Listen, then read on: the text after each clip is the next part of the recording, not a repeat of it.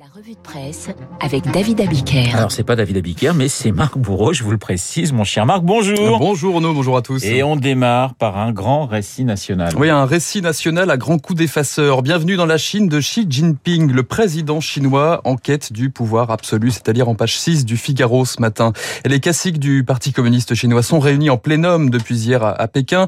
Et ce grand raout doit permettre à Xi Jinping de passer du statut de numéro 1 à celui de leader suprême. Et pour régner en Chine, raconte le Figaro, la méthode, c'est la réécriture de l'histoire. Du passé, faisons table rase en quelque sorte. C'était le cas en 45 pour Mao pour prendre ses distances avec Staline. C'était le cas en 81. Deng Xiaoping critiquait le bilan de son prédécesseur pour asseoir son règne de réforme et d'ouverture au capitalisme. Et depuis hier en Chine, une nouvelle date est ajoutée dans les manuels scolaires. 2021, Xi Jinping va réécrire un quart des 500 pages d'histoire du parti pour réaliser son propre couronnement. Et pour distiller son récit national, L'actuel président peut compter sur une presse au garde à vous. Le quotidien du peuple, par exemple, soigne la vitrine. Xi Jinping est un véritable leader énergique qui a éradiqué le démon du coronavirus. Le journal enchaîne avec une métaphore. La navigation en haute mer requiert un timonier pour avancer la roue géante de la révolution vers la victoire. C'est beau. C'est magnifique. C'est magnifique. Des exemples ça de sent la démocratie. Ça, mais ça, ça sent très bon. Des exemples de ce genre, on en trouve aussi euh, dans Libération en page 17. Tenez, le quotidien nationaliste Global Times a réalisé un montage avec une voix off qui assure en espagnol, oui en espagnol, le président Xi Jinping a été choisi par l'histoire pour son charisme et ses qualités humaines. Vous aimeriez bien, bien que on dise ça de vous, mon cher Renaud. Mais ça viendra. Ça viendra. La palme revient à l'agence de presse officielle Chine Nouvelle. Xi Jinping a l'endurance des leaders. Il gère les affaires du parti. Il inspecte des porcheries et des toilettes pour obtenir des informations de première main et trouve le temps de faire un peu de natation. Cette grosse ficelle va-t-elle permettre au président de régner en maître sur la Chine? La réponse réponse est attendue l'an prochain. Alors un récit national à géométrie variable aussi à colomber les deux églises. ils sont tous là ou presque aujourd'hui pour l'inévitable hommage au général de Gaulle comme le titre La Croix en page 12. Huit candidats à la présidentielle vont se suivre les uns après les autres en prenant soin de ne pas se croiser. Marine Le Pen, elle sera à Bagneux euh, et à Bayeux pardon et Éric Zemmour euh, à Paris. Alors à Colombay, la première à ouvrir le bal, c'est la socialiste Anne Hidalgo venue louer l'éthique et la résistance du général. Ensuite Jean Castex, le Premier ministre, auto proclamé gaulliste social.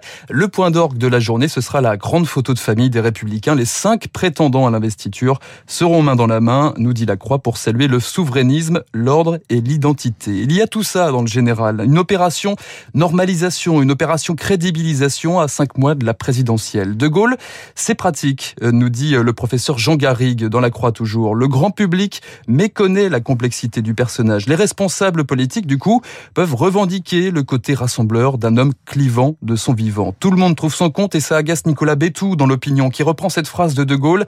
Il n'y a que les arrivistes pour arriver. Nicolas Bétou s'emporte contre ces hommes et ces femmes politiques qui croient engranger quelques célébrités en touchant le vrai bois de la vraie croix de Lorraine. Mais l'éditorialiste ne parvient pas à trancher la question.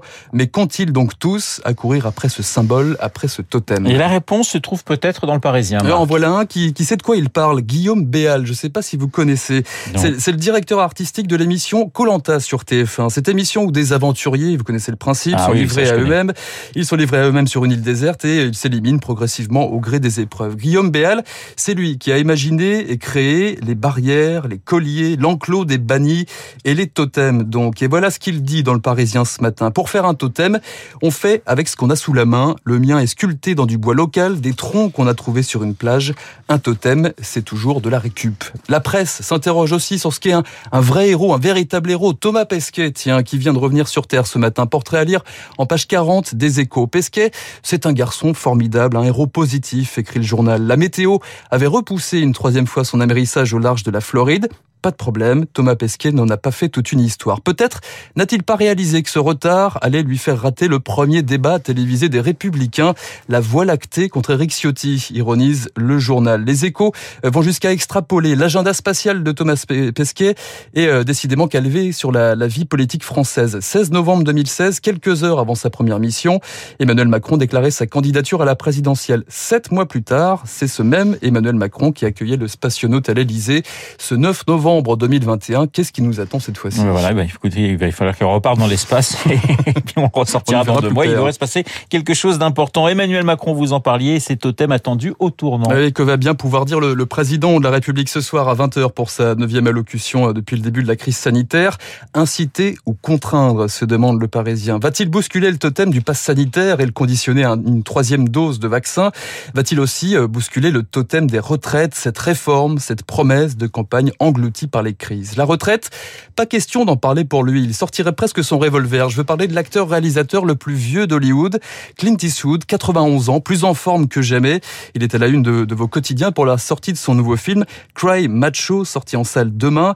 64e long métrage pour le palmarès, dans le palmarès du, du cowboy laconique qui semble se bonifier avec le temps. Soyez vous-même, lui avait même conseillé un certain Jean-Luc Godard, rappelle le quotidien. Consigne appliquée donc à la lettre. Il n'a pas peur, Clint, de jouer face caméra, écrit, écrit euh, Olivier Delcroix.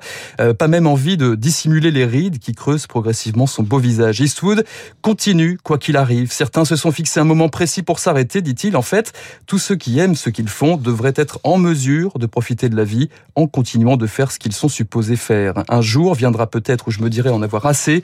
Ça n'est pas le cas aujourd'hui, conclut l'acteur-réalisateur. Alors autant poursuivre, écrit le Figaro. Les films d'Eastwood affrontent crânement les spectateurs. Ils ne sont jamais clinquants, ronflants, toujours sobres, efficaces et touchants.